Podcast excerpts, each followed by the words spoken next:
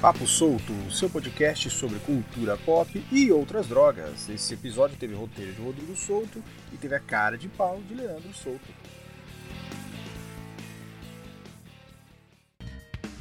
Bom dia, boa tarde, boa noite, amante da cultura pop. Eu sou Leandro Souto e aqui nós estamos começando o nosso terceiro episódio do Papo Solto, seu podcast sobre cultura pop e outras drogas. E eu já quero começar esse episódio com uma novidade. Sim, nós agora temos uma conta no Twitter, é Papo Solto.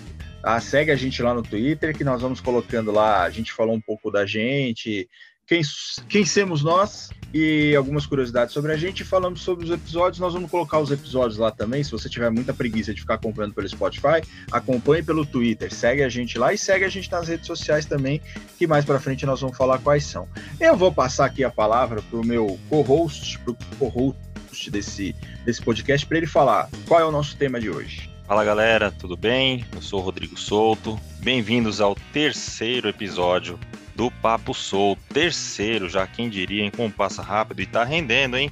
Quem, quem pensou que a gente não passaria do primeiro?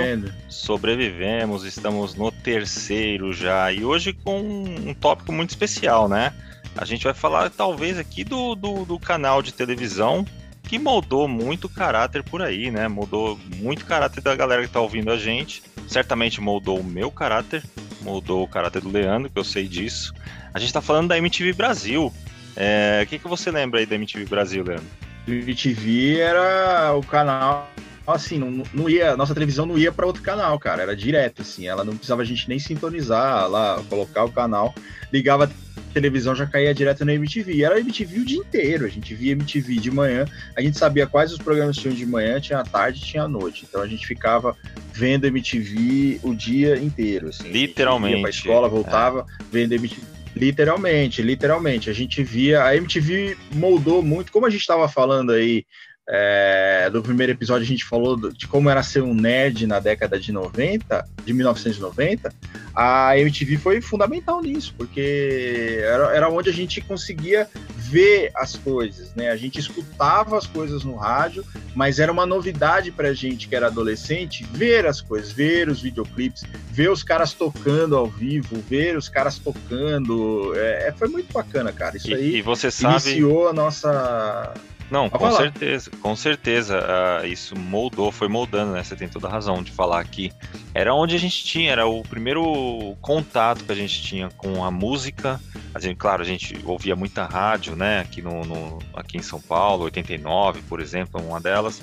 Mas assim, o visual, o que foi moldando a, a nossa.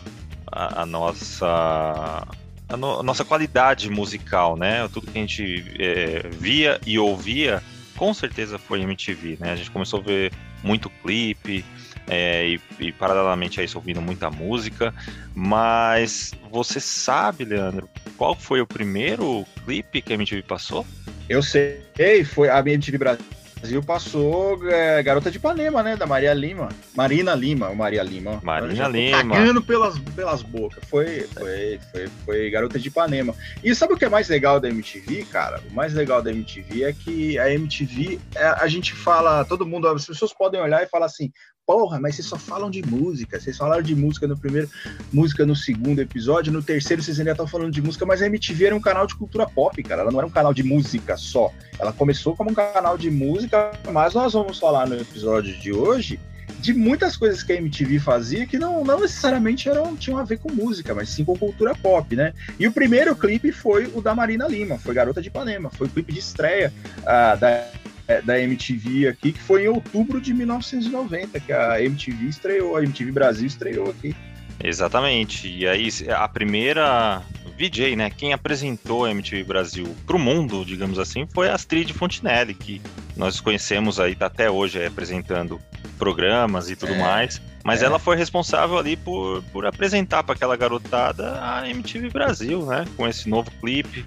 E a novidade estava chegando, porque a MTV Brasil surgiu nos anos 80, a MTV é, internacional, né? Americana, surgiu nos anos 80 e chegou uh, praticamente 10 anos depois aqui no Brasil. E, e a Astrid Fontinelli foi essa responsável por apresentar para a gente. E a, a gente divide, assim, historicamente, a, a MTV Brasil é, numa primeira leva de VJs e uma segunda leva de VJs. É, VJs, uh, ah, para quem não sabe, os mais jovens que estão nos ouvindo aí agora, é, VJs são, são as pessoas que apresentavam um programa. Quer dizer, sabe o que quer dizer, Leandro? Não. É, não, não sei. eu não sei, cara. Eu, eu, eu, até sei, eu até acho que eu Faz sei. Uma né? noção, tem uma noção. de falar porque eu já falei tanta merda. É, não, mas, é a é, mesma. Conta aí pros, pros nossos. É a mesma lógica do DJ, né? Que é o disc jockey. É, e o VJ é o video jockey. É aquele cara que. É, então eu tava certa. Que apresenta ali uh, os vídeos, né? Na verdade, aquele é. mestre, espécie de mestre de cerimônias ali. Que... Então, os VJs. E nessa primeira leva tinha muita gente que a gente conhece até hoje, que está por aí na mídia até hoje, apresentando programas e tudo mais. É, vou citar alguns deles aqui, é, e, e, aí você pode falar o que você acha. Eu sei que você tem muita opinião sobre alguns que eu vou falar aqui, mas o primeiro deles, primeira, né? Tem Maria Paula, Zeca Camargo, Astrid Fontenelle, que eu já falei, tinha o Thunderbird, Cuca Lazarotto, o maravilhoso Gastão Moreira, Sabrina Parlatore, Cris Couto, Edgar Piccoli, Cazé, Marina Persson, Fábio Marsari e a Soninha. Desses aqui que eu te falei, Leandro, qual que você mais gosta, assim? Ah, cara, aqui tem, tem, tem vários aqui que você. É que assim, eles têm características diferentes, né? Por exemplo, se você pegar o Fábio Massari e o Gastão, são caras que sabem muito de música. Então são. São intelectuais, né? O... Da, da, bagaça. Intelecto... Exato, os caras estudam música. O Fábio Massari mesmo, não, não por acaso os caras chamavam ele de reverendo. Reverendo. Porque o cara manjava pra cacete de música, manja, né? Manja. Uh, o Gastão, então, cara, o Gastão, eu, eu, eu até comparei ele num, num, dos últimos podcasts aqui, que ele era tipo PVC do, da, da música. Então ele, ele tinha noção de que banda foi formada em, em, qual, em qual data, quem foi o primeiro guitarrista. Então isso fazia muita diferença pra gente nos anos, na década de 1990, porque a gente aprendia muito com música. Então, eu, eu colocaria assim como destaques para mim, principalmente eu que gosto de música pesada desde sempre, o Gastão e o Fábio Massari. Mas, cara, a gente tem outras, outros caras aqui, por exemplo, cara, o Casé, o Casé é carisma. Casé é demais, né? O cara era um cara é engraçado. Demais. demais. cara, demais. Eu gosto dessa... Ele, ele era um cara carismático só para retomar um pouquinho, eu gosto muito dessa comparação que você fez entre o Gastão e o Massari com o PVC. Faz todo sentido. Os caras manjam é. muito de música. E não é aquele manjam conhecimento muito, puro e simplesmente de data, né? Ah, o, o, álbum X, o Dark Side of the Moon foi lançado em papapam, de 1969. Não é só isso. Os caras manjam mesmo da, da coisa, né? Os caras são músicos. O, o, o Gastão tinha uma banda. O Massari, se eu não me engano, também é, é músico. Então os caras manjam do que do que do que estão falando, né? Então eu, eu, gosto bastante dessa comparação. Mas você estava falando o Gastão, do cara. O, o Gastão, ele tinha uma banda, não sei se tem ainda, que era o Hip Monster, que ele era o guitarrista da banda, que era com, com um ator, cara. Como é que era o nome dele? Que era o cara que namorou a tiazinha, ou seja, ele foi casado com a tiazinha. Não era, era o Heriberto Leão? Heriberto Leão. Heriberto Leão era o vocalista do Rip Monster, que era a banda do Gastão Moreira. Eu não sei o sobre então, o, o primeiro nome no... dele, eu não sei se é Heriberto, mas é alguma coisa assim, Heriberto Leão. Talvez seja isso. Mas é, uma parada dele. assim. É. Mas é, então, e o Gastão era um cara que manja muito de música até hoje. E aí tem uns VJs aqui, cara, que você fala assim, porra, esse cara foi VJ da, da, da MTV? Foi. O Zeca Camargo, é... por exemplo, né? Ah, o Zeca Camargo, porra, cara, o Zeca Camargo começou na MTV, então ele apareceu na MTV. Você tem o Edgar Piccoli, que é um cara assim. É, respeito o Edgar Piccoli muito pela carreira que o Edgar Piccoli teve. Ele era um cara muito assim, ele era um dos melhores VJs da MTV à época, era um cara muito carismático também. Hoje tá, infelizmente, tá na Jovem Pan, fica aqui, ó. ele é que Mas, ele, ele, ele, tá em outras, outras ideias, outras paradas, né? Outra, outra pegada agora, é... mudou um pouco, mas ele foi muito importante nessa primeira vamos colocar assim, na, na primeira metade da, do, da década aí da MTV dos anos Ah, cara, ele, ele, era o pilar da. Ele foi um dos pilares da MTV Brasil, assim, né, no começo. Foi, Como a Sabrina também foi. Ele era referência. A Sabrina foi também, que a Sabrina era, era carisma puro, cara. Era, é, é. Era, ela era muito eu, eu, eu, ela era minha crush de adolescente, mas enfim. é, vamos prosseguir, vamos prosseguir, senão mulher me bate. Vamos, prosseguir, é, vamos Segue o jogo. O Thunderbird também, vocês sabiam que o Thunderbird também começou na MTV, também era VJ da MTV. Tinha, ó, cara, tinha, pra vocês terem noção, nós, nós falamos aqui uh, superficialmente o nome do, das pessoas tal, para você ver o tanto de programa que tinha na MTV, assim, que é, geralmente era um cara só que apresentava. Tinha programas que dois, três apresentavam, ou dois é. apresentavam, tinham duas edições e era pessoas diferentes que apresentavam, mas assim, para você ver o tanto de gente boa que teve na MTV nos anos 90, assim, que, e essas pessoas seguiram, trilharam rumos aí, a própria a Cris Couto, a própria Cuca, é, seguiram aí caminhos na, na Soninha. A Soninha virou política, né? Mas enfim, é, tinha também essa, essa, as pessoas seguiram caminhos assim dentro da, da, da, da, da própria TV ou não, né? Mas Dessas seguiram aqui, caminhos e tiveram destaques, né? Dessas aqui é que eu, que eu gostava bastante também da Marina Persson, que ela apresentava o Cine MTV, lembra? Que ela falava não Lembro. só dos filmes, mas falava de trilha sonora, então era, era bem bacana. É. E tem a Maria Paula também, é uma, né? Que... A Marina, é, é verdade. A Marina, só quero fazer um comentário sobre ela. A Marina, ela está no mesmo patamar de Gastão e Fábio Massari.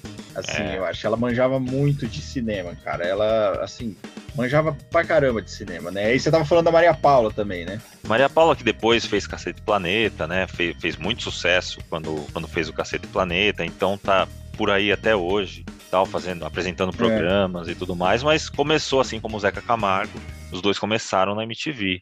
Uh, ah, é, a, Maria Marina... Paula seguiu mais a carreira da, de atriz, né? A Maria Paula foi mais para atuação, né? O, o, o, Zeca Camargo ficou com essa coisa de apresentar, apresentou. Acho que foi, foi o No Limite, né? Que ele apresentou. Quem? O Zeca? Ele apresentava o reality, foi. não era o Big Brother, é o Zeca Camargo. Foi, ele apresentou né? o, prim o primeiro Mas ele No Limite, né? É, mas ele muito tempo ele teve no Fantástico também, enfim, é um cara. É, é um cara assim. inteligentíssimo, assim, ele, ele é, entrevistou muita gente, né? Eu lembro, ele tem um livro que se chama. Posso até falhar o nome aqui. O, o, o nome do livro é Diarra a YouTube.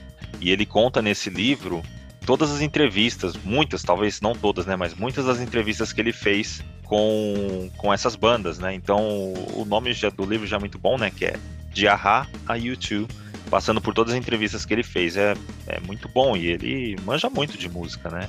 Manja, Manda, manja muito do show business em si e tudo. É, então, aí depois a gente falou da primeira, primeira leva, né? De VJs, tem essa galera da antiga aí, da velha guarda.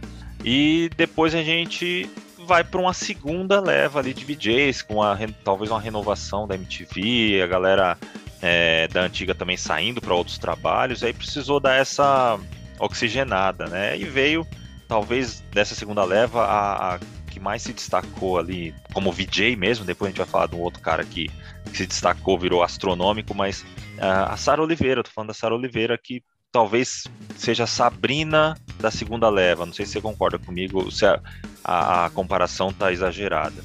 Não, não acho. É, é, eu acho que a Fernanda Lima também teve uma, uma foi mais meteórico do que a Sara, assim é, no, no na, na, questão, mas a, no, na, na, época, no momento ali, eu acho que a Sara foi a principal assim dessa segunda leva. Uhum. Eu acho que a Sara era era era é, chegou uma época que a Sara era a cara da MTV, né? Então você ligava a MTV, Total.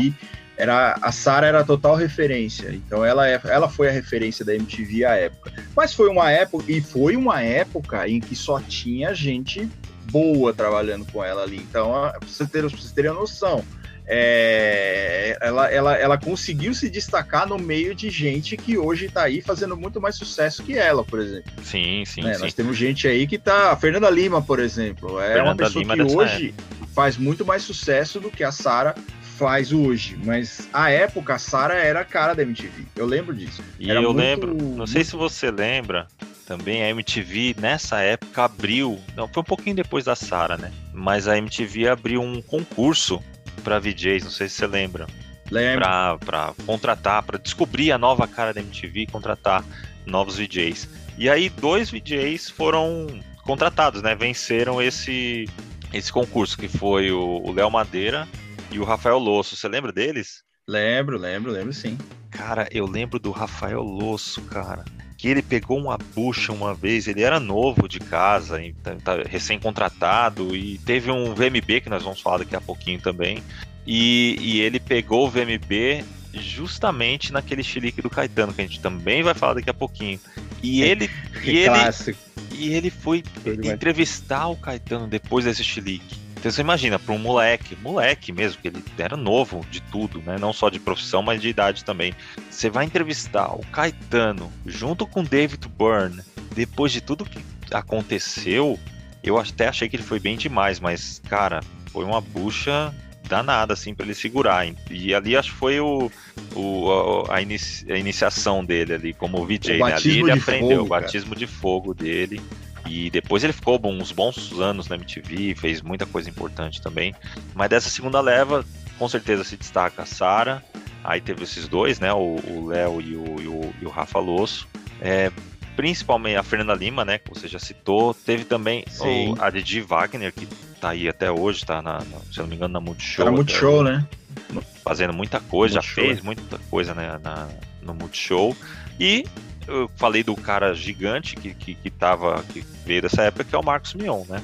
Mionzeira. Mionzeira tá. É, o Mion. Tá arrebentando. Mionzeira, cara. Pra vocês verem que é a MTV não era só uma, não era a programação não era só música, né? O programa do Mion, por exemplo, falava de música, falava, mas era, é, ele tinha várias atrações assim. O Mion teve vários programas, né, na, na, na MTV. E eu queria destacar um programa do, do Mion, cara, que era simplesmente assim. Não, não é esse que nós vamos falar que tá aqui, mas eu queria falar de outro, Cover Nation, que Cover eu me lembrei agora. Que era um programa sensacional, cara. Para vocês terem noção, assim, como o Cover Nation, o que era o Cover Nation, era assim: tinham duas bandas, uma é, cover, né? Então, por exemplo, você tinha lá, igual o dia que teve Judas Priest contra Dream Theater, por exemplo, assim, as duas, uhum. as duas bandas. Aí os caras ficavam competindo, então ele dava umas, umas tarefas para pessoa, por exemplo, cantar em situações adversas. Aí você tinha que cantar com as pessoas jogando coisa em você, você tinha que cantar escalando uma, tocar a guitarra escalando uma parede. É, era muito legal, cara, porque você via assim as bandas. É, eu lembro do, do cover do Supla, cara. Que você, além de você ter as, as pessoas ali disputando, as bandas disputando, o júri também era cover, cara. Então você tinha o cover do Ozzy, às vezes era jurado. Lembra disso? O cover do Supla, que ele falou assim, que era, que era Earth, Wind and Fire, que tava escutando. Ele falou, é. eu vou votar no Ert. No Ert. Cara, foi um dos bagulhos mais engraçados que eu já ouvi na Voto no Ert. Então, o Mion, cara, o Mion, ele é... Eu vou votar no Ert. Ô, oh, meu Zera, vou votar no Ert. É, o, cara, duas bandas que eu vi, assim, arregaçarem lá quando, né, no palco do Cover Nation foi o Faith No More que o cara que interpretava o Mike Patton era simplesmente. Ele, ele era tão. Ele era mais Mike Patton que o Mike Patton, pra você ter noção. Nossa né? senhora. Que o cara era muito foda, cara. Era muito, é, o cara era muito é, foda. Pro cara, e, pro cara imitar e... o Mike Patton não, não, é qualquer um que faz, não. Tem que ser bom mesmo. Não, pra você ter noção, o Mion fez ele peidar no microfone, cara. É, Porque você lembra desse papo, dessa história do Mike Patton, que ele peidou no microfone no show? Que Mike Patton era dessas, né? Ele não só isso, ele como ele jogava, é, ele mijava num, num, num potinho, num, num, copinho e jogava na, na galera, numa garrafa jogava na, na plateia. É. Coisa, coisa bem leve, né? O Mike Patton era desse, cara. E o Mion fez o moleque peidar no microfone, cara. Ele falou assim: ó, o, uma das nossas, das nossas disputas aqui vai ser o seguinte: você vai ter que peidar no microfone, do nada. E vocês sabem como é difícil peidar sem ter vontade. A probabilidade de você cagar é muito grande, né? Então, já vi que isso não dá certo.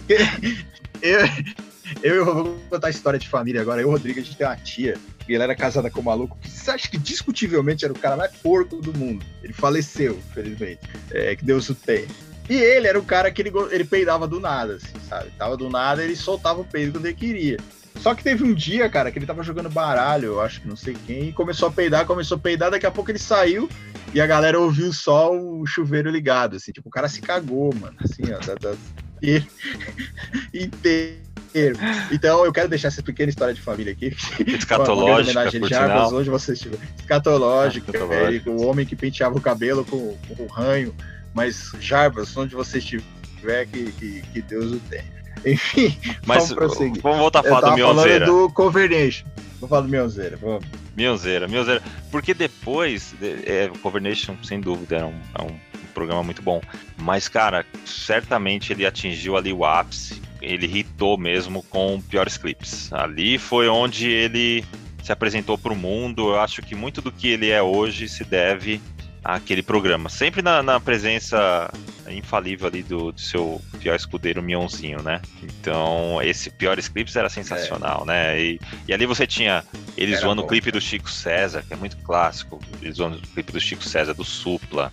É, quem mais você lembra? Deixa eu é. ver. Engenheiros do Havaí. Engenheiros do Havaí tinha. Engenheiros do Havaí. Ele fazia tudo, cara. Ele pegava os clipes, por exemplo, ele pegava um clipe, vocês terem uma noção, ele pegava um clipe que tá passando aí e ele ficava mostrando os erros, assim, tipo, cara, como que esse cara pode. Do Raimundos, eu lembro do, do Quero Ver o Oco que ele fez também.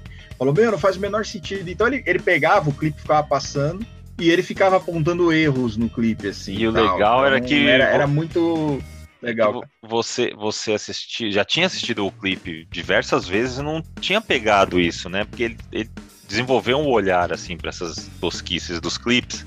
E ele, e ele apontava, e falava, puta, verdade, olha que tosco isso, ó, o cara perdeu o chinelo. No clipe do Chico César, a tiazinha foi correr, perdeu o chinelo, e ninguém tinha visto isso. É. E ele apontava ali, meu, sensacional. O Piores Clipes é, certamente cara, é um clássico da MTV. E foi imortalizado. Sabe que, Sabe o que eu acho do Mion, cara? Que a minha opinião sobre o Mion é que assim, o Mion ele é um dos caras mais inteligentes do show business brasileiro. Ele é um cara inteligente, ele, ele é muito, ele tem ideias muito inteligentes. Por quê? Porque ele faz umas coisas que dão vontade de rir, assim. Então, essa piores clipes do mundo é um negócio que ninguém nunca tinha feito. E você vê o cara fazendo, o cara sabe fazer. Só que o Mion, cara, a carreira dele tomou uma proporção tão grande, a gente sabe, né? O dinheiro conta mais. Sim, sim. Então, o, o que o Mion faz hoje, cara, é muito inferior à capacidade que ele tem. Pode ser até que ele queira fazer isso tal, mas o Mion, cara, o Mion. O, a passagem do Mion pela MTV foi.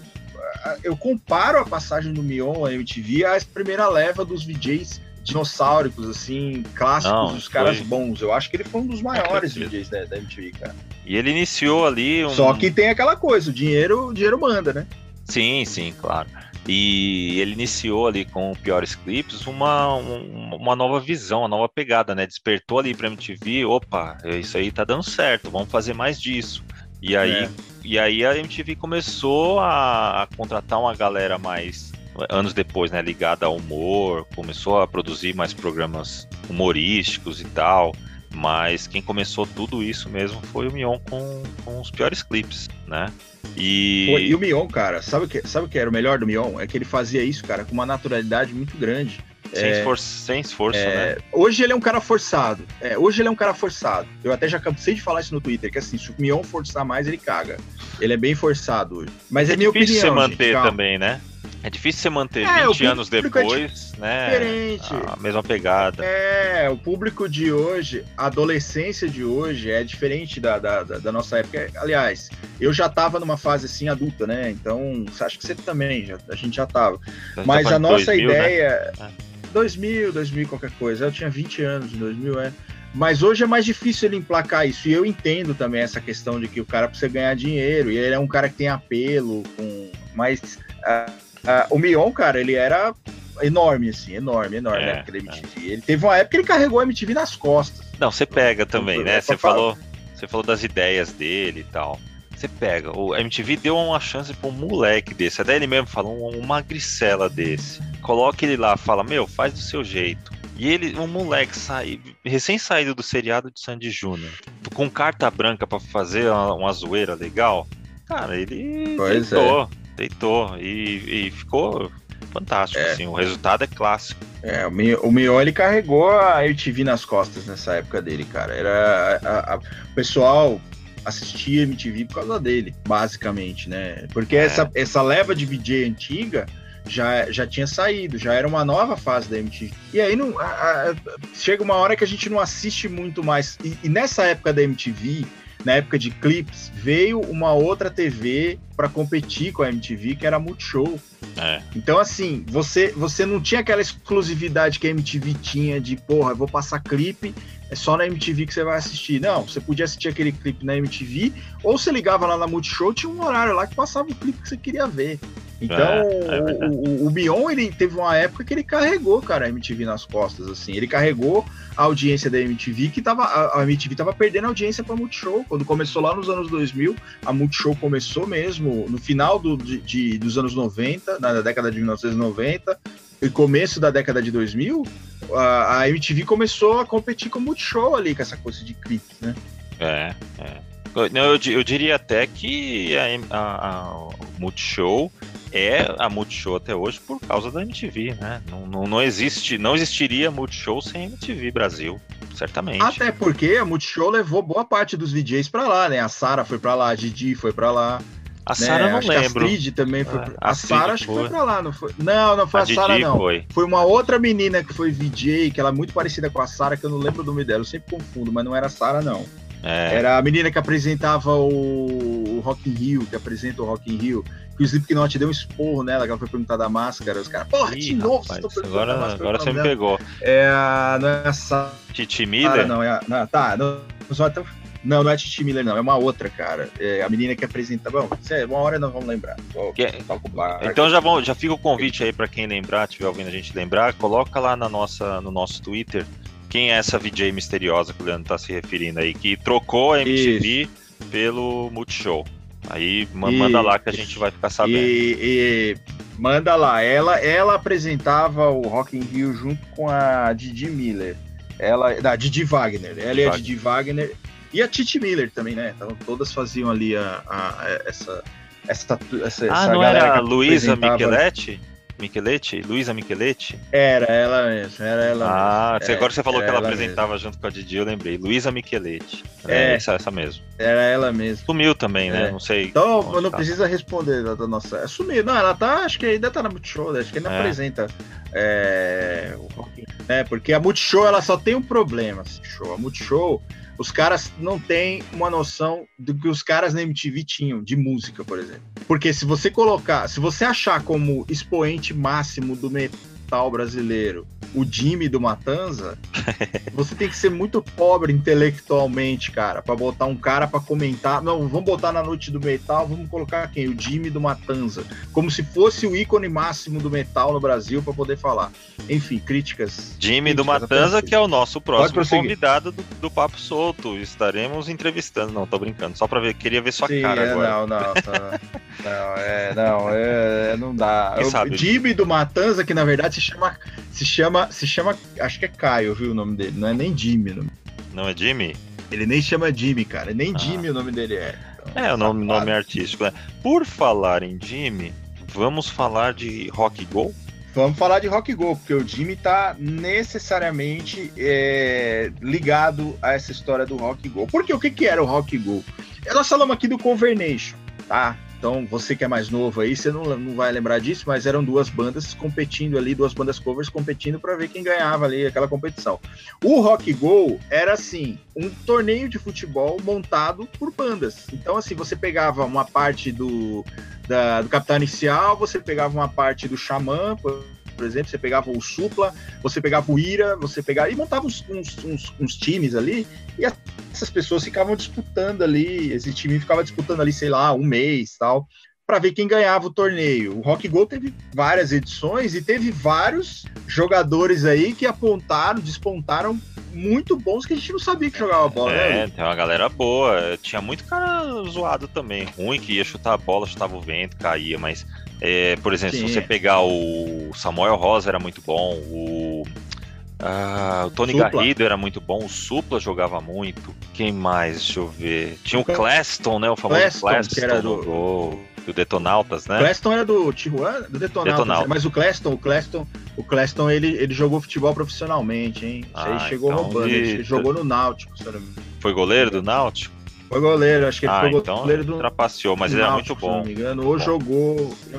Muito não, bom. Tinha uns você tinha... Que... Aí você tinha, cara, você tinha momentos icônicos do Rock Go, que era o Nazi, por exemplo. O Nazi era muito cozido, cara. Ele era muito ruim. E ele era goleiro, então. E, e ele era um cara assim que ele não tinha muita mecânica para se movimentar. Então, se ele saía correndo, ele parecia o quê, cara? Ele parecia uma caçamba com pernas, assim, sabe? Uhum. A caçamba de lixo correndo. O Nasser era, era goleiro, ruim, né? O Nasser era goleiro. Era goleiro. goleiro. Goleiro também era o nosso saudoso André Matos, né? A, o que os caras apelidavam ele de Musa Nisei Sansei, Sim. que jogava é... no gol. Ah, aliás, a narração era do Paulo Bonfá, né? Que era o dos sobrinhos da Taíde. Paulo Bonfá e o Marco Bianchi. Marco Bianchi, é, eram, eram, eram os dois que faziam a, a narração e comentário, né? Era, que também era. Ah, era um show à parte, icônico né? no, na MTV.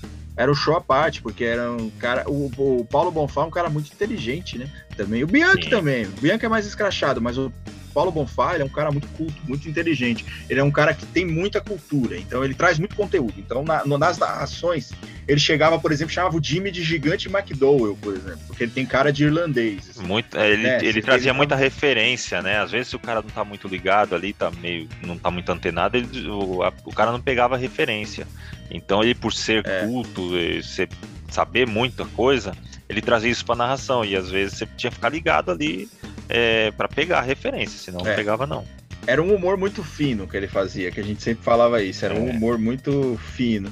E ele fazia isso, ele apelidou todo mundo, cara. Então ele colocava, colocou apelido na, no, no Tony Garrido de Chile Quenta. Chile Quenta. Né, porque o Tony Garrido brigava com todo mundo.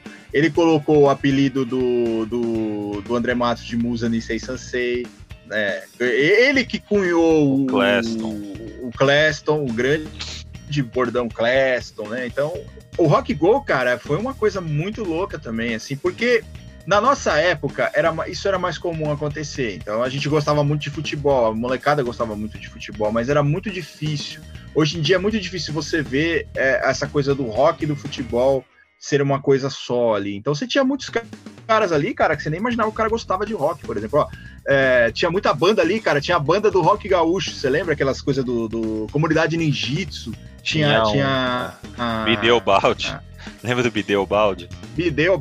Tinha. Tinha, tinha, tinha o Fechecleres, tinha muita coisa do, do, do, do, rock gaúcho e tinha muita banda do rock gaúcho que jogava no, no, no, rock go, né? Que eles misturavam lá. E às vezes os caras tretavam, cara, tinha umas brigas loucas, os Não, caras brigavam entre uma, eles, assim. Teve uma clássica, hein? Foda. Teve uma clássica, por isso que eu falei do, do. Liguei o Jimmy do Matanza com o Rock Go, justamente por talvez a maior treta que teve, né? Ele queria amassar é. o, o cara do NX0 lá, o G, né? Ele queria pegar é. o moleque de qualquer jeito. Ele chegou e parecia o Lugano na final de 2005 no Gerard. Ó. Ele tentou, ele tentou matar. Ele, ele, ele, ele, tentou bater no moleque mesmo. Ele, ele era descompensado demais, cara. Ele. E ele era um cara assim, ele, nossa, ele tirava a camisa, cara, dava pra ver do outro lado, tão branco que o cara era, dizendo um negócio assim, horroroso.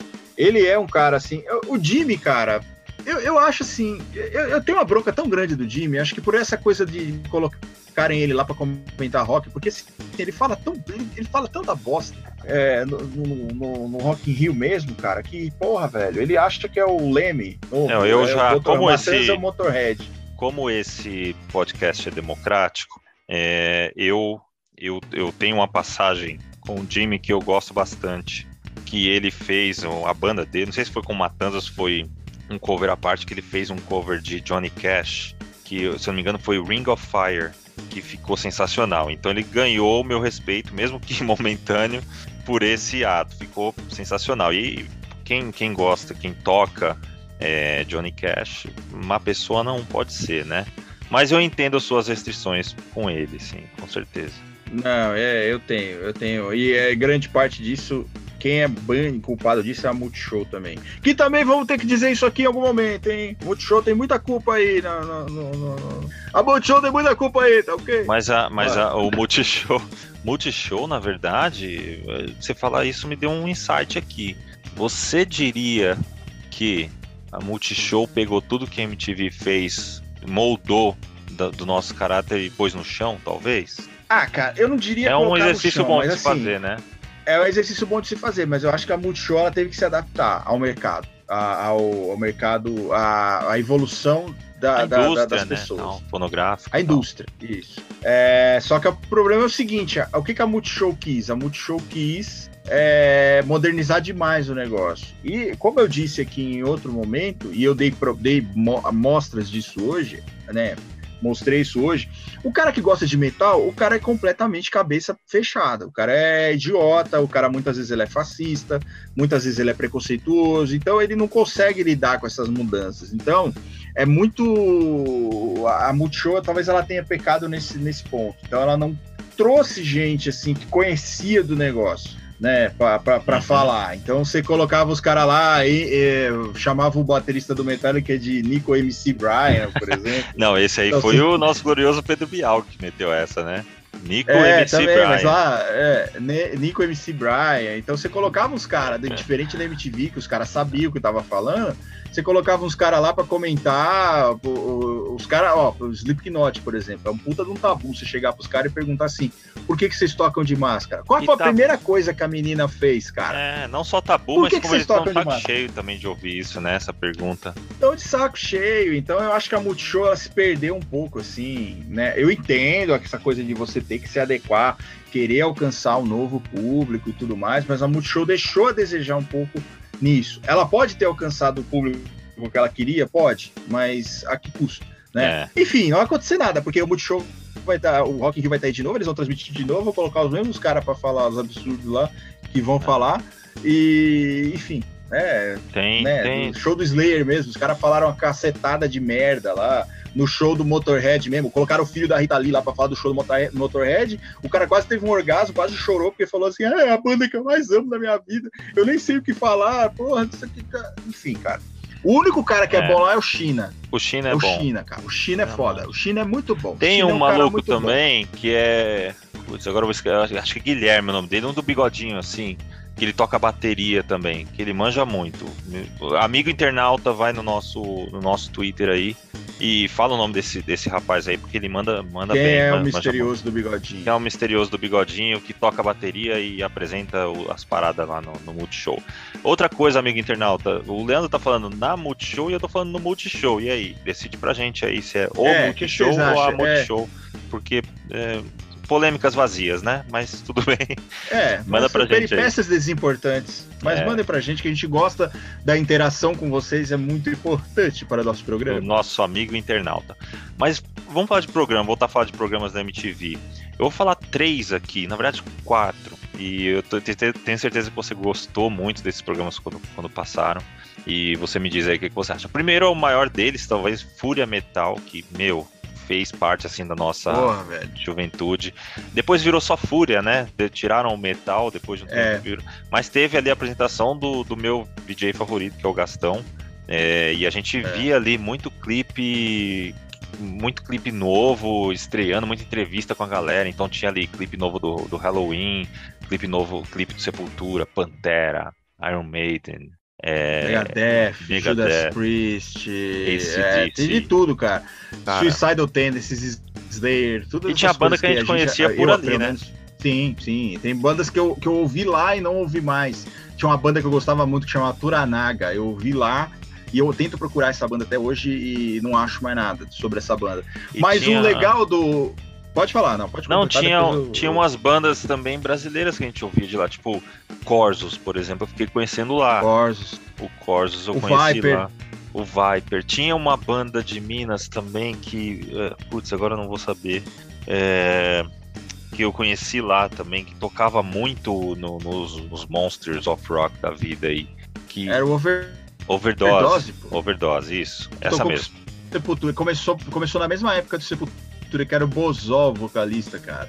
Era o Overdose, eu lembro. Tinha sarcófago, então a gente ouvia muita banda sarcófago uh, ali nova no Fúria, né? No Fúria Metal, que depois virou Fúria.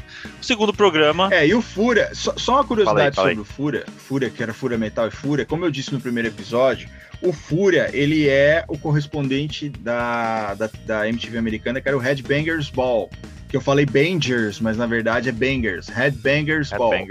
Só que, é, só que se você traduzir pro português, vai dar a bola do Headbanger. Então, eles acham não é muito, né? Então eles mudaram, eles colocaram Fúria Metal, que foi o primeiro programa, né? Inclusive, no Fúria, foi a primeira vez que eu ouvi Foo Fighters. O primeiro clipe do Foo Fighters que eu vi foi no Fúria Metal, é. que era Fúria Metal na época ainda. Depois mudou para Fúria, e era o Gastão que apresentava. E o Gastão sempre trazia. Às vezes o Gastão trazia entrevistas, fazia entrevistas com as bandas. Era um programa muito legal, cara. Eu acho que o, o, a mudança do nome é porque com Fúria. É, eles começaram a abrir um, um pouco mais, a suavizar um pouco, porque o Fúria Metal era metalzeira na veia. Com o Fúria, eles começaram é. a passar tocar, por exemplo, Foo Fighters, essa, essa coisa mais, é, mais mainstream mesmo, né? Agora eu tenho uma curiosidade, uma pergunta para te fazer, duas, aliás. Você lembra da abertura do Fúria Metal, não lembra? Do Fúria? Lembro, lembro. Você sabe, eu vou fazer duas perguntas para você, vamos ver se você sabe. Quem é o molequinho tocando bateria? O molequinho tocando bateria. Cara, agora você me pegou. lembro que a música era do Metallica, né? É, eu já vou falar. É a, já, segunda já curiosidade spoiler, que eu vou falar. o é, molequinho... Mas eu vou falar qual é a música. Não sei. O moleque é, é, nada mais, nada menos que Jason Bonham. É, que hoje toca. O filho com... do John Bonham, cara. Com os caras, né? Pô, é, legal, não sabia não. faz shows com é, o Jason Bonham. E a música de abertura é Metal Militia, do, do, do, Metallica, que é do, se eu não me engano, do CD Kill Em All, o primeiro CD do Metallica, que é Metal Militia. É clássico também. Então fica aí a curiosidade. Fura Metal, senhoras e senhores, quem viveu sabe o, o é. quanto era bom, assim, você acordar é, eu assisti algumas reprises no sábado de manhã, né? Então se acordar e colocar lá passando um Iron Maiden, Sepultura, Metallica, cara, não tem igual. Era muito bom, cara. Era, era o momento que você prendia o jovem dentro de casa. É, você conseguia prender o cara dentro de casa. Quando deixar o cara dentro de casa, o cara tava ali na frente do. E é engraçado que eu vou, eu vou tentar fazer. Nós vamos falar de um programa que tinha na MTV mais, mais pra frente. E eu vou tentar trazer, se eu lembrar, eu vou tentar trazer o link do que era isso pra, pra MTV, do que era o fundamental pro jovem depois que a gente estiver falando disso. Mas vamos prosseguir. É, vamos falar agora um cara que eu acho muito engraçado também, que ele tinha um programa, que é o Kazé, comandava o teleguiado. Cara, aquilo era muito engraçado. Cara, o teleguiado, para quem não se lembra, bom, é assim, o cara o, o, telespectador se cadastrava ali, deixava o seu telefone, o Kazé ligava para essa pessoa e essa pessoa pedia um clipe. Se o, MTV tivesse esse clipe, sim, teve uma época que a MTV não tinha um clipe, né? Não tinha todos os clipes, né? Não é igual hoje que tudo tá à mão aí, tudo tá de fácil acesso. E aí, se tivesse o clipe, eles, a MTV tocava o clipe, passava lá normalmente e tal. Mas quando a MTV não tinha o clipe que a pessoa pedia, o casal simplesmente desligava na cara da pessoa. Você imagina o cara ligar, pedir um, um clipe, né? Tá aqueles 15 segundos de fama, o cara desligar na sua cara. E era muito engraçado essa parte, quando não tinha. A gente torcia para não ter o clipe às vezes, porque era muito engraçado ele desligando é. na cara das pessoas. Você lembra desse, né? Certamente, era porque antes de ir pra escola cara. a gente ficava assistindo. Lembro. Era bem na hora do almoço, cara. Era bem na hora do almoço. A gente é. estudava tarde, então a gente terminava de ver o teleguiado e ia pra escola. Era muito engraçado, cara. E o Kazé era um cara muito engraçado, porque o Kazé, ele, ele, o Kazé, sabe quem é o Kazé? O Kazé é o cara da Bombril, velho na, na vida real, assim. Que ele é, ele, você vê que ele é um cara super tímido. E ele fazendo, fazendo graça, ele, ele é engraçado essa timidez dele. E o teleguiado era muito isso, cara. Então você ligava lá falava assim: eu quero pedir uma música do, sei lá, a UFO, tal música tal. E às vezes a pessoa desligava na cara dele, de sacanagem. Ele ligava pra pessoa e a pessoa desligava na cara dele. E quando desligava, parece que ele tomava um choque, assim, né? Era um negócio meio louco quando a pessoa é. desligava o telefone na cara dele, ou às vezes ele desligava na cara da pessoa. Era muito engraçado. Sensacional. Era um negócio assim. Era, a gente assistia não para ver o clipe, mas para ver a merda que ia acontecer. Era, era, é muito, muito louco, legal. né? é muito, louco você pensar que teve uma época que a MTV não, não tinha certos clipes, né? Hoje é praticamente impensável, né? Pois Porque é. tá tudo tão de fácil acesso, tão na palma da mão, né? É, é, impensável você ligar num lugar que só faz isso, né? Que só passava clipe, no caso da MTV, chegar lá, ah, eu quero o clipe X, o cara não ter. A, a emissora não ter esse é. clipe pra passar. Então, muito louco, né? Hoje, comparando com o passado. Mas. Ah, cara, a gente vai falar ao longo dos episódios aí, a gente vai falar de um monte de coisa que a molecada hoje que tá, a molecada mais nova que tá ouvindo aí, vai ficar, porra, velho, como isso era possível? Mas, gente, é, era possível. A MTV não tinha clipe. E não era assim, você dar o play num, numa tela, não, era fita, os caras tinham fita mesmo. Era um tipo de fita que o cara tinha que colocar ali e deixar no jeito para passar. O cara ia buscar lá, né? não era nada digital. O cara tinha que buscar no arquivo. Era um negócio meio louco de se, de se fazer. E era um programa muito legal porque aí a gente via, cara, era própria. Era tipo o um ombudsman da MTV. Que era a própria MTV dizendo, cara, falha nossa, nós não temos esse clipe. Né? É. Então era a MTV dizendo assim, olha, a gente não tem tudo, né? Era, era, era bacana por causa disso. Você via assim e falava, cara, a MTV não tem esse clipe, eu não acredito. Então é, era muito legal, cara, esse programa. É, da hora mesmo. É, e um programa da hora, falar em programa da hora também. É, a gente até esqueceu de mencionar esse vídeo. Será que a gente. Acho que a gente pode chamar de VJ sim, né? A gente esqueceu de falar do João Gordo, né? Foi muito tempo, né? Passou é. muito tempo na MTV e apresentava um programa que a gente gostava bastante, que era o Garganta Torcicolo. Você lembra, né? Garganta e Com certeza. Torcicolo, cara. O João Gordo foi VJ da MTV. E sim, o Garganta e Torcicolo, cara, é, outra coisa que vocês não vão entender, existia, um- existia um jogo, na, acho que na cultura, que era o Hugo. Não sei se vocês Gazeta, lembram se eu não me disso. engano, pra quem tinha Era na Gazeta, Gazeta, na época. era o Hugo, que você era um, um jogo interativo. Então você ligava e jogava pela televisão, então ao vivo. E a MTV fez a mesma coisa com Garganta e Torcicolo. O que que era? Eram dois, eram dois tipo brutamonte, assim, acho que eram dois rinocerontes, se eu não me engano, matando ovelhas. Então a ovelha ia passando na tela, você dava um berro, ele atirava e tinha que matar a ovelha, assim. Na- na- E era muito engraçado, cara. Era uma coisa É. fantástica, E sensacional. era o João também. Gordo que apresentava, né? É que o João Gordo, Era, era eu, bem a cara eu- dele. talvez a gente não tenha colocado ali na, na primeira na leva de VJs, porque ele não é um VJ clássico, assim, daqueles que. Até pelo, pelo perfil do Gordo, né? Então ele, ele pegava mais uns É. programas pra. e, Por exemplo, ele apresentava sentado os programas, e o, e o VJ. É, É. particularmente tinha que ficar em pé, com aquele pezinho ali em cima do, do, do tablado pra fazer. Era todo um. Tinha todo um padrão a seguir, né? Que vinha lá de fora, enfim. É. E o Gordo não, acho que pelo perfil dele também falou, não vou fazer essa bosta não, vou fazer do meu jeito. Aí ele apresentava o programa sentado, começou a apresentar programa de entrevista, então, mas ele realmente foi um, um, um- VJ importante da, da MTV. E teve esse programa Foi, o eh, Gordo- escola que era da hora. Garganta e Torcicolo era o joguinho do adolescente, cara. Você ligava lá, ficava jogando lá, ficava preso no telefone quase duas horas pra poder jogar. Né? Aí É. a conta vinha, Vinha pouca conta, né? vinha E- pouca. E, e- e a MTV também tinha eh, agora evento, né? Eh, O VMB da MTV era talvez o maior evento de música do Brasil durante um bom tempo. Foi o maior evento, né? E era o acontecimento, era onde tu, todas as pessoas ah, se encontravam, assim, todos, todos os músicos se encontravam, eh, era aguardado. No dia seguinte tinha notinha na mídia do, do- dos foras, enfim. É. do- é, e o VMB foi realmente um acontecimento durante alguns anos, né? E é claro que se você tem aí um evento grandioso desse jeito durante alguns anos, certamente vão ter pontos muito positivos, mas pontos muito engraçados também, marcantes, né? Você Sim. lembra de algum, só um pra gente começar aqui a relembrar do VMB Ah, especificamente? Acho que o maior de todos, né?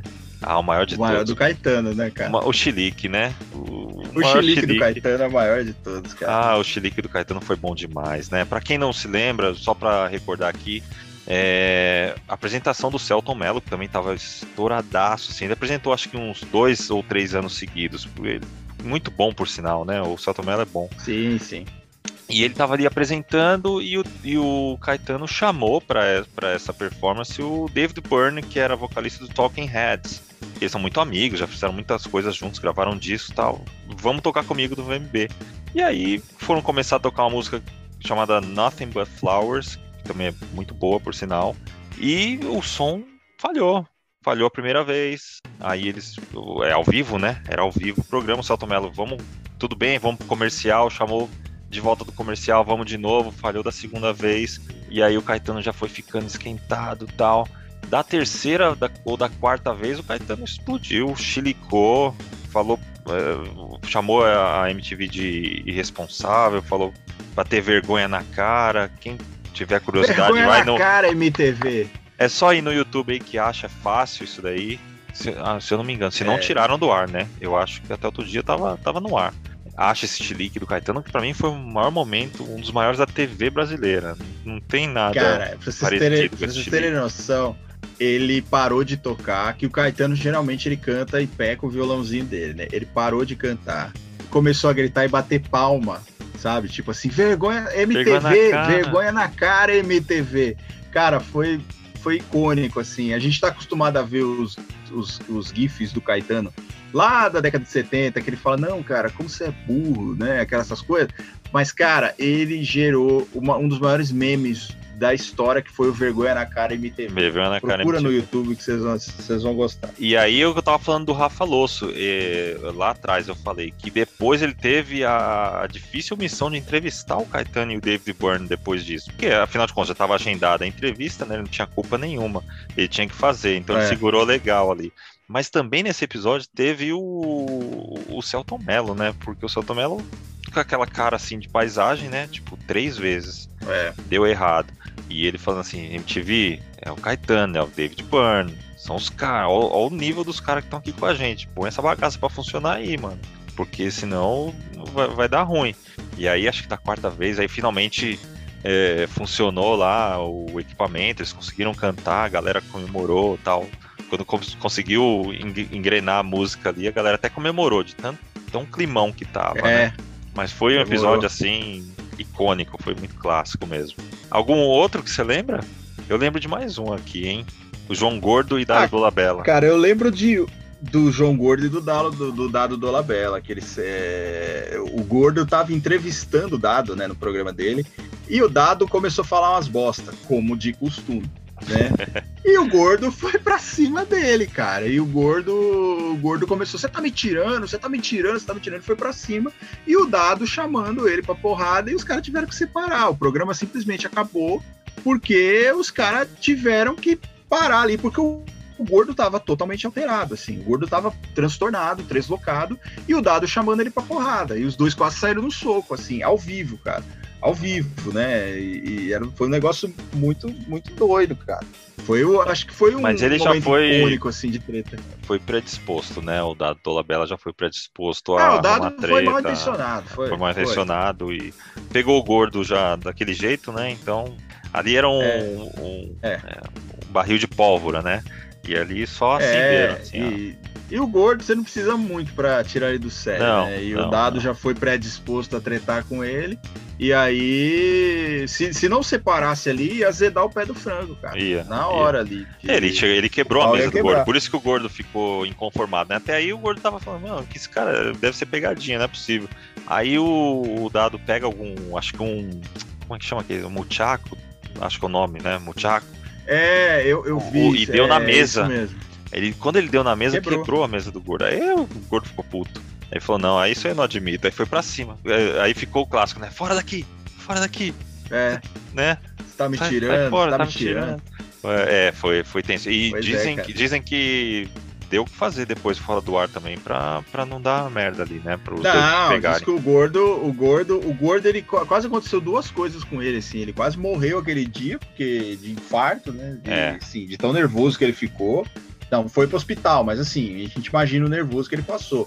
E ele quase matou o dado, cara. Se os caras não seguram ali, ele ia desfigurar o dado na porrada. E o dado não ia aguentar, não, cara. Não ia. É. O, o gordo tava ali, tava com tanto ódio que ele, ele espancaria o dado ali fácil, cara. Fácil, fácil, fácil. Se É, não separasse, verdade. não, o negócio ia ficar bem feio, cara. Ia ficar bem feio mesmo. Ia dar coisa, ia dar polícia ali no meio. É, lógico. Mas é, foi clássico, né? Foi, entrou pros, pros anais da MTV aí, entrou pra, pra história. É. Outra coisa também, falando de. Um- de- Pode, pode. Fala aí, não, fala aí.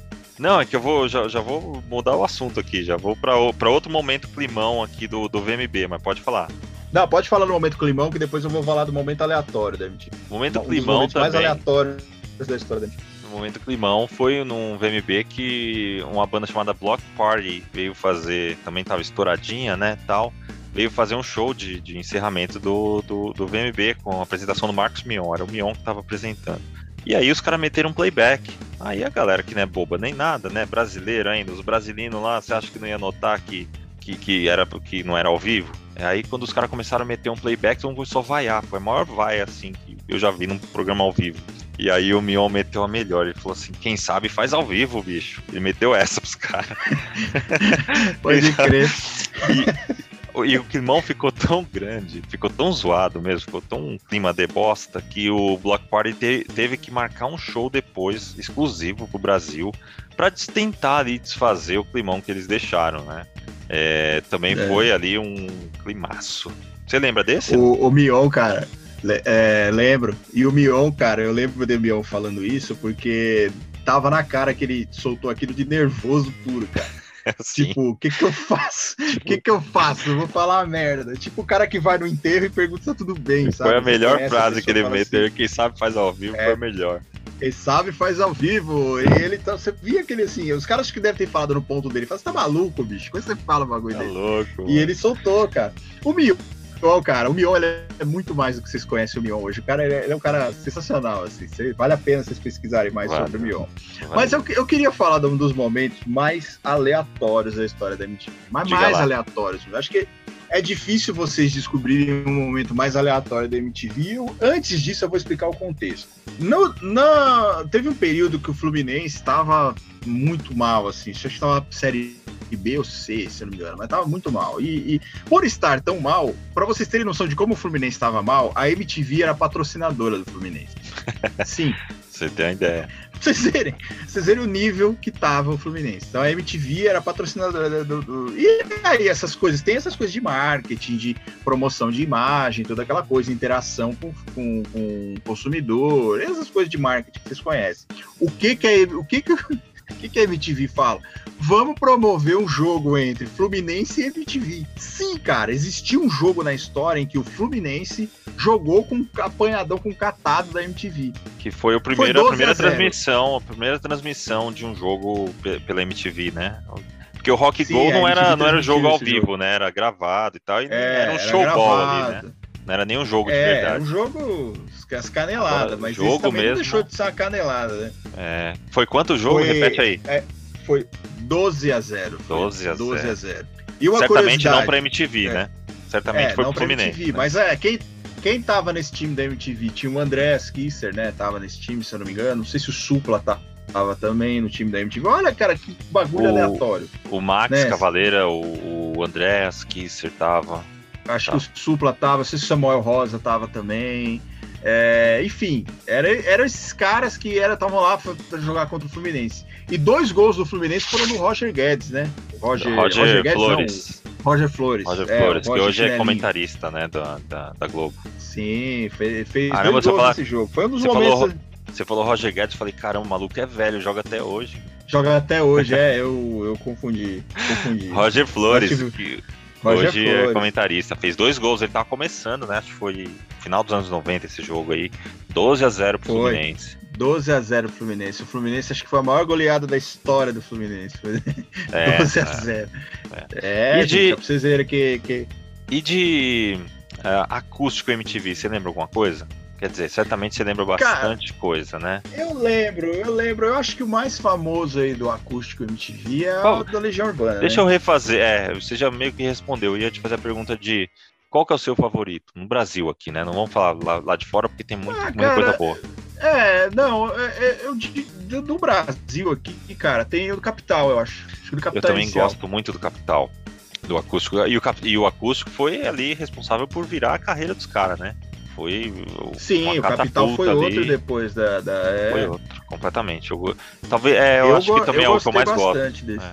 Eu gosto muito do, do, do, Paralamas, do Gil também eu gosto bastante. É bom também. Uh, o Titãs do, eu não gosto Titãs, muito. É... Uh, é, não ah, do Titãs, cara, o Titãs teve uma música ali que ficou famosa, né? E, e que é cedo, é cedo ou tarde, né?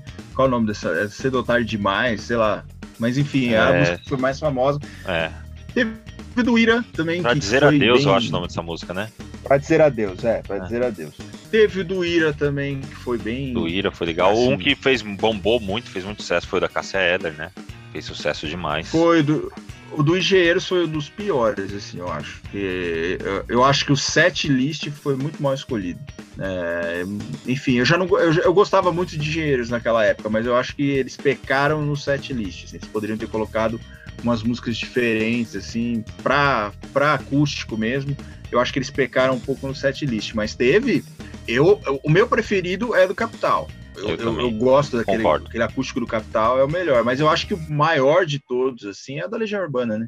É, eu acho que é o que virou a chave, assim, da coisa do acústico mesmo, foi o que ficou mais famoso. Que virou, inclusive, CD, né? Virou. Oh, o Capital também. Aliás, todos viraram, né? Todos, todos viram. Os, é, os acho que é por contrato, né? Já, já tem o um show e já, é. já vira CD. Mas legal, é, eu também concordo. Do Capital para mim é o melhor até hoje. É, não não pela é qualidade, não só pela qualidade, mas pelo que representou na carreira dos caras, né? Foi, cara. Nós conhecemos ali. Conhecemos ali Danny Conceição, lembra do Danny Conceição, o percussionista? Sim, sim. É, ele, eu tava Quem é vendo. O Louco ele... Jones. Louco Jones. Louco Jones. Jones. Tinha é, ali. Chico Lambilambi. Tem o Chico. Como que é? Kiko Zambianchi, né? O Chico Lambilambi, é, os caras chamavam de. Chico Lambilambi. Que É. apareceu bastante naquela época, né? Ele também foi bom pra ele aquele acústico, né? Que ele era sucesso, Foi. foi, composo, bom compositor e tudo. Mas ali ele ganhou ah, fama, né? Mais fama ainda do que ele já tinha ali. Não só ele, mas o Capital também É. explodiu ali, né? Bom, legal. É, A MTV depois ah, de um tempo, de um certo tempo, não sei se você concorda comigo, mas ela começou a virar um pouco a chave, né? Começou até pela, pelo advento do, de Marcos Mion, né? E os piores clipes começou a dar um, enviesar um pouco pro humor, né? E contratou uma leva de, de, de comediantes, né? Ali no já nos anos 2000 que incluíam ali é, o Adnet, a Calabresa, Dani Calabresa, Marcela Diné, é, quem mais? Gui Santana. Quem que você lembra mais que eles É. contrataram ali? O, o Paulinho Hermes Serra. Renato, né? Pô, Paulinho Renato. Serra, tinha o Hermes e Renato, o próprio Daniel Furlan. O Daniel Furlan já mais tarde, né? Com os piores clipes do mundo. É, mas teve, a MTV teve uma veia humorística muito forte, assim, o humor da MTV. E não só com é, programas de humor, mas com desenhos também, que a gente vai Desenho. falar mais mais, mais pra frente. Mas teve. O Adnet começou na MTV, por exemplo, pra vocês terem uma noção. O Adnet começou lá. O Adnet tinha um programa é, que chamava 15 Minutos, né? Que que era um programa que ele. Ele e o Quiabo, Era, né? era ele o Quiabo. É, ele o Quiabo. E o Adnet apareceu ali. Então ele fazia. Era um programa que ele fazia dentro de um quarto, ele um maluco com uma máscara. E aí o Adnet bombou ali, cara. Foi ali que ele nasceu, né? A Dani Calabresa também apareceu ali. Cara, que a Dani o- Calabresa fazia o programa que eu mais gosto dessa, dessa leva toda aí, que era o Furo MTV com o Bento Ribeiro. Fura MTV, Cara, cara, com Bento era Ribeiro. muito engraçado. Cara, o Bento Ribeiro, eu vou falar a real pra vocês. O Bento Ribeiro, cara, é um dos malucos mais injustiçados desse. Ele é engraçado naturalmente. Naturalmente, cara, naturalmente. O jeito dele é engraçado. E ele é um cara, assim, que é, é- é muito. é- é- você não consegue não dar risada dele. Ele calado, você já dá risada dele. É. Ele tem a expressão engraçada. Ele é um cara que você olha pra ele e você já começa a dar risada. Filho do grande João Baldo Ribeiro, né? Exato, também. Então, exato. você tem noção. O cara, o pai do cara é imortal da Academia Brasileira de Letras e o cara tem uma veia humorística. Só muito- isso, né? O cara era muito- ferrado. só isso, cara. É, e o cara tem uma veia do humor muito grande, assim, o filho. É, O Bento, o Bento, ele é um dos caras, eu, eu considero ele um dos caras mais injustiçados do, do Brasil, do humor brasileiro, né? Eu, É. eu- minha opinião, pelo menos. Dessa leva aí que, que, eu, que eu mencionei aqui, desses humoristas, você tem um favorito ou não? Seria o Bento Cara, tem o Bento, é o Bento, eu acho. O Adnet, ele é muito. O o Adnet, ele é o Paulo Bonfá da atualidade. assim. Então, é um Tem muita piada dele que é pra, pra um público específico, né? Sei lá, com a galera Sim, específica. eu lembro de uma especificamente. Eu lembro de uma especificamente. Você foi muito oportuno você falar disso, porque a única crítica que eu faço ao Adnet é que assim, ele faz, ele tem, ele tem humor muito inteligente, mas ele faz as piadas e às vezes as pessoas não, não entendem muito. Eu vou dizer uma que ele fez na época da MTV. O, o Figueirense estava descendo para a Série B e o Havaí subindo para a Série A. Então ele fez a seguinte piada, que é uma piada engraçadíssima, se você, se você conhecer futebol. O cara tá entrando no elevador com a camisa do Figueirense. Aí, eh, aliás, o cara tá no elevador com a camisa do Figueirense. E o cara com a camisa do Havaí toca, chama o elevador e o elevador abre. Ele pergunta pro cara: tá subindo? Aí o cara fala: não, tá descendo. E o elevador vai para baixo e o cara dá risada. É uma piada, se você for olhar pro, pro ponto de vista do futebol, ela é engraçada, cara. Ela é muito engraçada, mas ela é um público re- reduzido ali, específico. É, né? é. O Adnet, cara, o Adnet ele é um cara, ele fala, ele fala bósnio. De onde se viu isso, cara? Ele aprendeu bósnio. Inteligentíssimo. Perguntaram, mas por que, que você. É, por que, que você quis aprender Bósnia? Ele falou, não, porque eu quis, porque eu gostava. Não é porque eu tenho parente que é da Bósnia. É, não tenho parente, não- nunca fui lá. Fui lá, né, na verdade. Pra vocês terem noção, quando teve a Copa no Brasil, a Bósnia classificou. Ele era o cara que entrevistava os caras da Bósnia, pra vocês terem noção. É. Ele é um não, cara e ele, e ele, ele é, é um, um imitador, se não é um dos maiores imitadores do Brasil, é um imitador decente, né? Ele, ele é um bom imitador também. Ele é, é um cara culto. A voz dele não tem muito limite, não. Ele imita todo mundo. É. Todo mundo mesmo. Ele consegue imitar todo mundo. Ele tem esse talento natural. É, para imitação, para atuação também, que ele é um cara que atua muito bem. Agora, lá no começo, ele, o que o Rodrigo falou, o que o Rodrigo falou, eu concordo muito com ele. O Adnet, ele tem esses, esses nichos de piada, assim. Então a piada dele às vezes vai para um determinado grupo de pessoas. Por isso que às vezes ele, no começo ali mesmo, ele não era muito. não teve um boom muito grande, não. Eu acho e... que agora ele já tá um, mais democrático, assim, com as piadas dele. E, e, e, uma coisa, né, que me surgiu agora, é, bem aleatória, por sinal. Como tem humorista que torce o Botafogo, né? Você já parou pra pensar? O, o Adnet é botafoguense, ah, o cara, Maurício Meirelles é né? botafoguense, né? é, o cara do Cacete Planeta lá, o, acho que o L de La Penha é botafoguense, o Léo Lins é botafoguense. Tem uma galera que torce o Botafogo, que é da, do humor, né? Não vou nem falar do Felipe Neto, porque a gente tá falando de humorista, né? Então, hum. não, não é o caso. Uh, não, mas, mas tem, tem, galera, tem. O Botafogo tem uma torcida muito grande, cara. Tem, a torcida do Botafogo é muito grande. É desiludida, né? Porque acho que os caras já abriram mão, assim, largaram mão do Botafogo, sabe? Porque é difícil você ver um botafoguense hoje. Falar assim, ah, eu torço o Botafogo tal, assim. Tá, os caras já estão. Os caras não tem mais, é, é, assim, amor pelo futebol, né? Coitados, né? É que nós, São Paulinos, estamos passando por isso. Daqui a pouco também já perdeu amor pelo futebol também. Porque, é, temos um representante é, no humor, que é o Fábio Rabin, né? Que, que também Fábio brinca Rabin. bastante com, com, o nosso time. É, mas é, é um ele, viés aí, né? Talvez. É, não, é o, o, a, o momento que o time tá passando é bem cômico mesmo. Acho que dá muita, muita piada boa. Ah, os caras têm que fazer piada, cara. Os caras têm que dar risada, porque, olha, é difícil, viu? É, mas, mas é verdade, eu nunca tinha parado pra pensar nisso. Tem muito, Tem... muito humorista que é botafoguense. Botafoguense. Né? botafoguense. É. É, é. fala, falar em humorista, falar em MTV, humorista tal, e, e, e programas humorísticos. Hermes e Renato. Esse é ah, é clássico, cara. hein? Esse é demais. Cara, eu, eu, eu vou te falar, eu, eu se, se alguém me perguntar um dia assim, se eu tenho duas influências fortes no humor, eu falaria Monty Python e Hermes e Renato. São assim, cara. É, Hermes e Renato foi um negócio tão avassalador assim na época, que era uma coisa simples, era um orçamento baixíssimo, os caras usavam roupas qualquer, faziam Gravavam piadas, ali na é, praça assim, da perto da MTV ali, não precisa não, a é, locação não era nem não das tinha mais locação. É. Não, é, os caras faziam, oh, os caras os cara eram tão sensacionais, cara. Que na época a MTV passava um programa chamado Jackass, que vocês já devem ter ouvido falar. O que que é o Jackass? O Jackass nada mais é do que uns caras se quebrando voluntariamente. Então é. os caras assim, tipo, era o Johnny Knoxville, Bam Margera, o. Como é que era o nome do mais louco lá de, do Steve O. Steve O. Que era assim, cara, os, cara, os caras pulavam num tonel de esgoto, por exemplo, assim, de zoeira só. E o que, que o Hermes, Hermes Renato fez? E, fizeram, na verdade, né? O, todos eles. Fizeram um que chamava Jag S. Que era assim, os caras. É, teve um, cara, que foi sensacional, que é Meat Loaf on the Floor. Você já ouviu falar? Você já viu esse episódio? Que era carne moída na, no asfalto. Que era assim, os caras estavam andando de skate, ele era atropelado por um carro e ele ia rasgando assim na, na, na, na calçada. Só que se você visse o carro, era um, um palio. Ó, pra vocês verem a locação dos caras. O carro era um palio e o boneco era muito podre, o boneco voando assim. E aí eles iam lá e filmavam o cara caído e tal. Cara, era muito engraçado.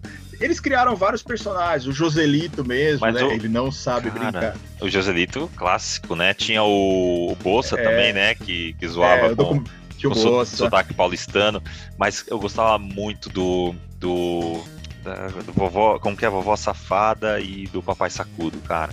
Era o Gozo, era cara, muito, o palhaço Gozo. Muito bom aquilo, demais, cara. É.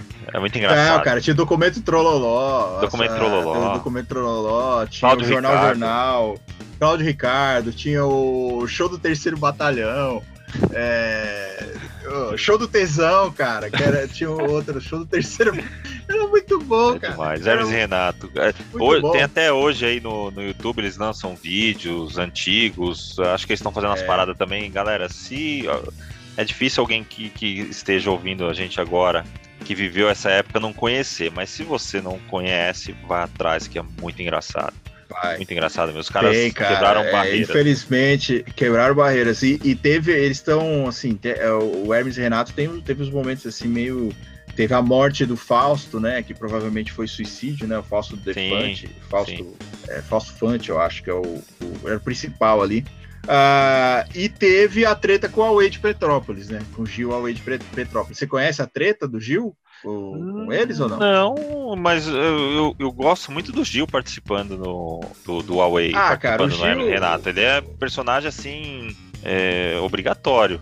Cara, ele é muito engraçado. Então, o que que rolou? O que que rolou com o Gil foi o seguinte, cara. Ele, ele foi contratado, eles acharam ele em Petrópolis, né? Que ele morava em Petrópolis. E aí chamaram ele, falaram: Meu, você é muito engraçado, você não quer participar com a gente. Só que aí, cara, e, recentemente o Huawei deu uma, uma entrevista falando, perguntaram para ele: Pô, mano, o que, que rolou com o Hermes e Renato? Ele falou: Meu, o que, que rolou foi o seguinte: os caras me contrataram e eles acharam que eu era tipo propriedade deles.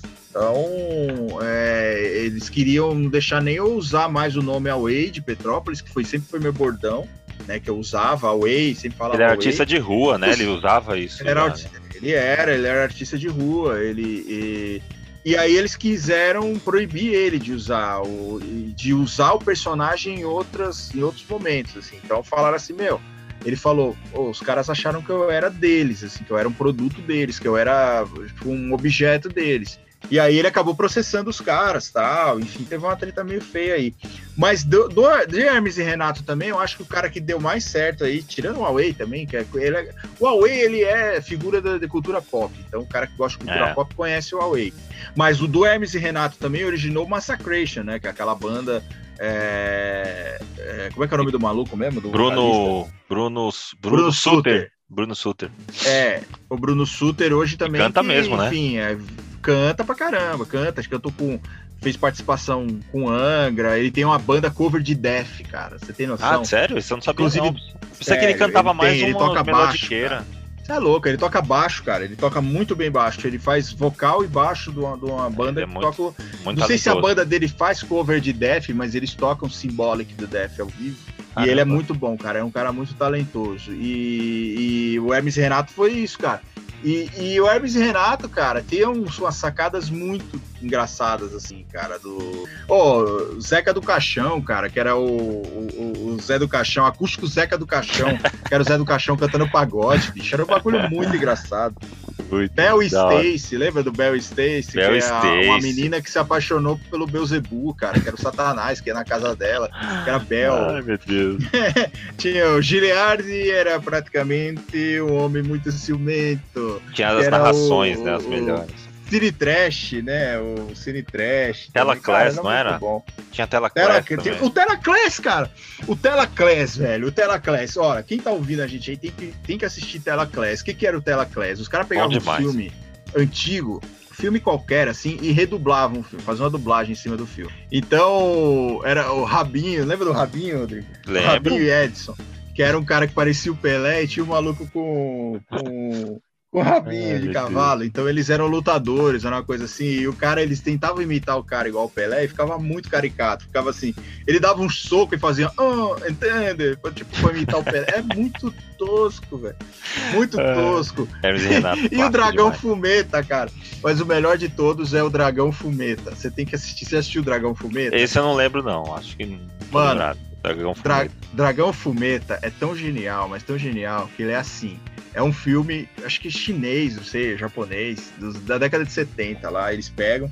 Só que assim, o cara, o, os, os, os, os, atores, eles fumam demais. Então toda hora eles estão levando o cigarro à boca. Toda vez que leva o cigarro à boca, toca Forever do Kiss, cara. É o bagulho mais sensacional é. do mundo. É, acho que é a volta ou a vingança do dragão fumeta, se eu não me engano. Cara, é Não, fantástico. Renato era Vocês demais. Ver. Era demais. Mudou, mudou é assim, para sempre a, a forma como tratava o humor, principalmente na nossa geração, né? Assim, quebrou muita coisa. É, mudou mudou a chavinha bom, cara, aí foi... da, da, gente, da, da, da, nossa geração, com certeza. Mas não só, nem só de, de, de programas, mesmo sketches, vivia MTV, né? Também te, tinha desenho, né? E talvez tinha, o, tinha muito desenho. O mais marcante aí, principalmente na década de 90, foi o Beavis and Butthead, né? Beavis and Butthead. É, e aí que eu queria. Classicaço. É, e aí que eu queria fazer a ligação com Fúria Metal lá, porque assim, a nossa vida de adolescente era assim, correr pra televisão ver Fúria Metal. Era basicamente a vida do Beavis e Butthead, cara, dos dois. Então o que que os caras faziam? Era, tinham lá um enredo, mas geralmente eles estavam assistindo videoclipes e criticando e falando merda. Era a vida do adolescente, cara. E era genial, era genial, assim, porque era a gente via a, a, a, o adolescente, ele se enxergava naqueles dois personagens imbecis, assim, que eram dois imbecis, dois, dois tapados, assim, é. dois idiotas, eram dois moleque idiota, um com a camisa do ACDC e o outro com a camisa do Metallica, assim, dois moleque feio pra caramba. É, e tinha umas sacadas legais também, cara, tipo Cornô, cornolho, né? Que o, quando o Bibis ficava doido, virava o cornolho, que era um, um, monstro que comia papel higiênico. É, cara, era muito, muito bom, muito bom. Mas é, eu gostava muito do Beavis and Butthead, mas o que eu mais gostava era do South Park. Cara, South Park era demais. Ah, South Park é. South Park, cara, South Park, eu tava até comentando com um amigo meu, com o Daniel, que era o outro podcast que eu fazia no Marretadas, que assim, eu falava que os caras de South Park tinham sido pouco processados. Pouco. Porque, assim, era muito pesadão, né? Muito pesado, muito pesado. Mas aí ele, é, o Daniel falou um negócio que é verdade. Lá nos Estados Unidos a questão de liberdade de expressão é um pouco diferente, né? É, nós aqui nós temos limites e é bom que tenhamos esses limites. Mas assim, o South Park, cara, ele tem uns episódios assim cabuloso, cara, cabuloso. O, o Cartman, uma vez, cara, eles precisavam de, não sei o que, acho que eles precisavam levar sêmen, não sei para onde, é, no banco de sêmen. Não sei, você lembra desse episódio, não? Não sei, fala aí, aí deixa mundo, eu ver todo mundo tentando conseguir sêmen, conseguiu, o Cartman voltou, né? Falou assim, voltou com um potinho cheio de sêmen. Aí eu perguntaram assim, mas Cartman, como é que você conseguiu isso? Ele falou, ah, um mendigo me, me, me deu ali no beco, ele só pediu pra eu chupar uma mangueira. Era os bagulho louco, cara. Era os bagulho louco. Você tinha o South Park, cara, o Cartman, ele tinha, ele tem bordões que eu uso hoje. Até hoje eu uso, cara, que é assim, screw you guys, I'm going home. tipo, quando eu não quero fazer uma merda, falar, ah, foda-se, vou pra casa. E, é, e, eles, e todo episódio eles matavam o Kenny, né?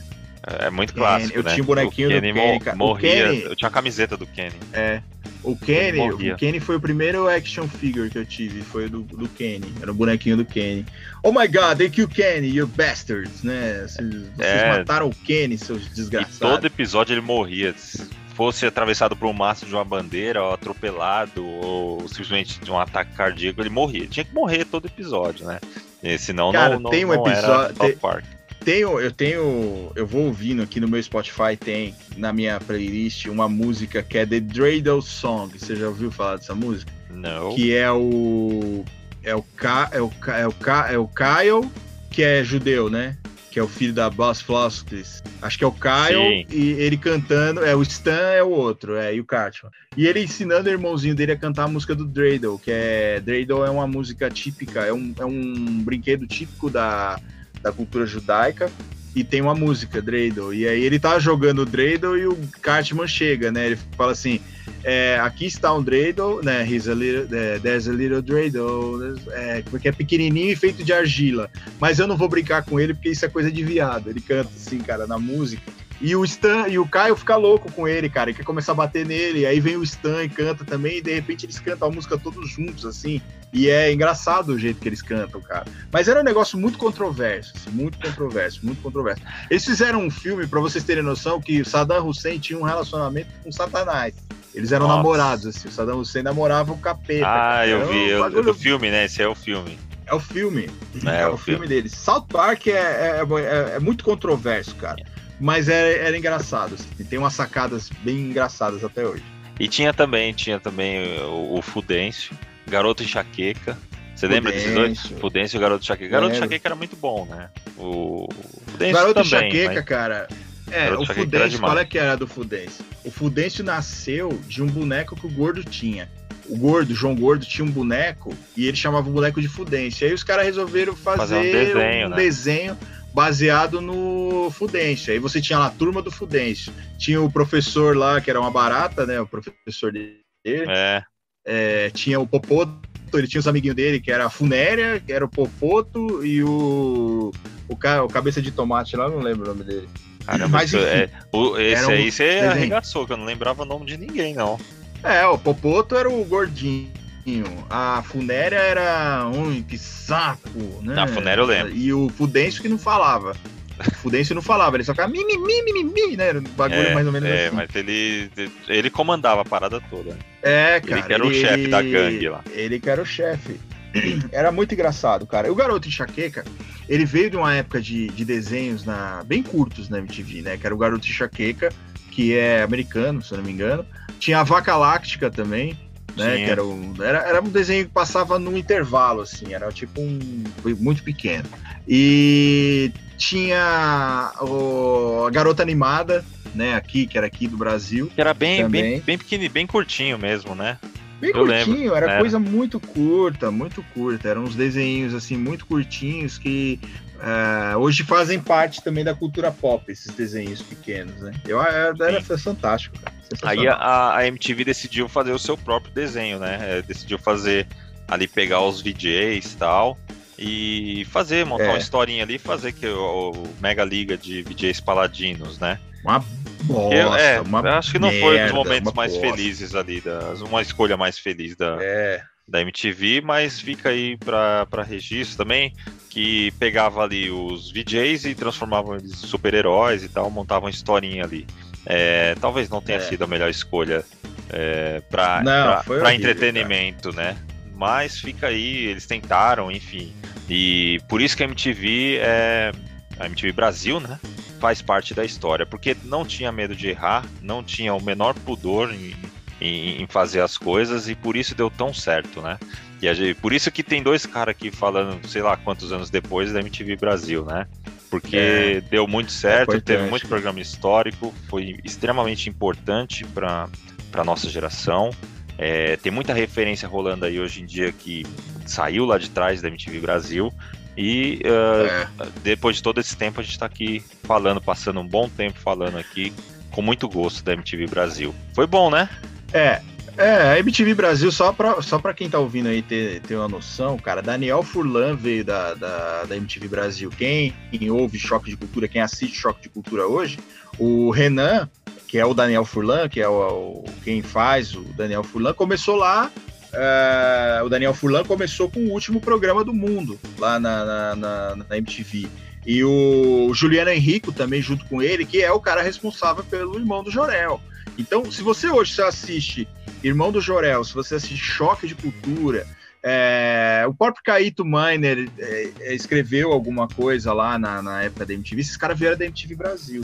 Então, ó, para vocês verem a importância que a MTV Brasil teve, não só pra gente, não só pro Rodrigo, pra mim, ou pra quem tá ouvindo aí, mas até pro humor hoje em dia, pra, pra cultura pop hoje em dia, a MTV teve um, uma, um papel muito importante aí pra todo mundo. Sim, sim. Se eu não me engano, o, o chefão da, do programa lá da Fazenda, né, do reality show, é, é o Carelli, que era da, da MTV. Também era um dos, dos diretores da MTV. Então, assim, a MTV Brasil tá rodeando aí, tá permeando a cultura pop até hoje, né? Muita gente que saiu de lá hoje é, tá fazendo muita coisa boa ainda. Foi legal, hein? Sim.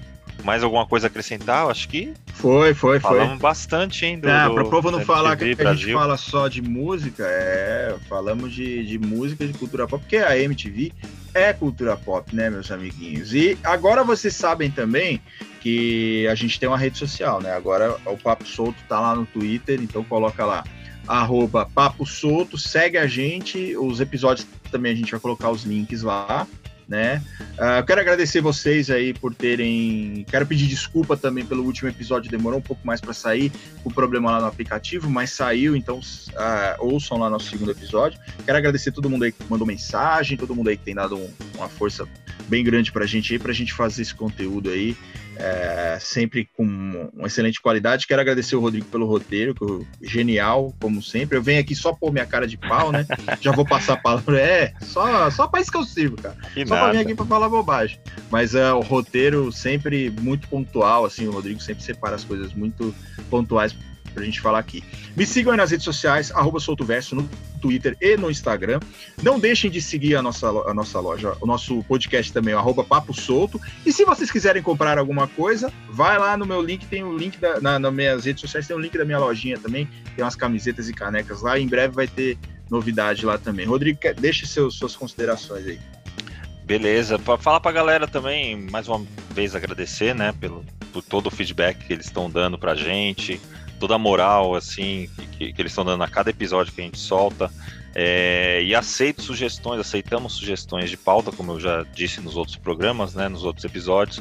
Sugestão de pauta, algum comentário que a gente tenha, tenha soltado aqui, que, você, que ativou alguma lembrança positiva ou negativa também, talvez, em vocês.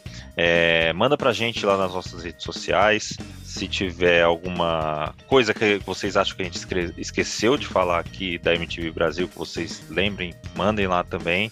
E eu adorei mais esse episódio. A gente fica à disposição nas redes sociais aí para trocar aquela ideia com vocês. E é um grande prazer mais uma vez estar aqui com vocês. Até o próximo episódio, galera. Valeu, um abraço. Falou, galera. Até a próxima. Um abraço.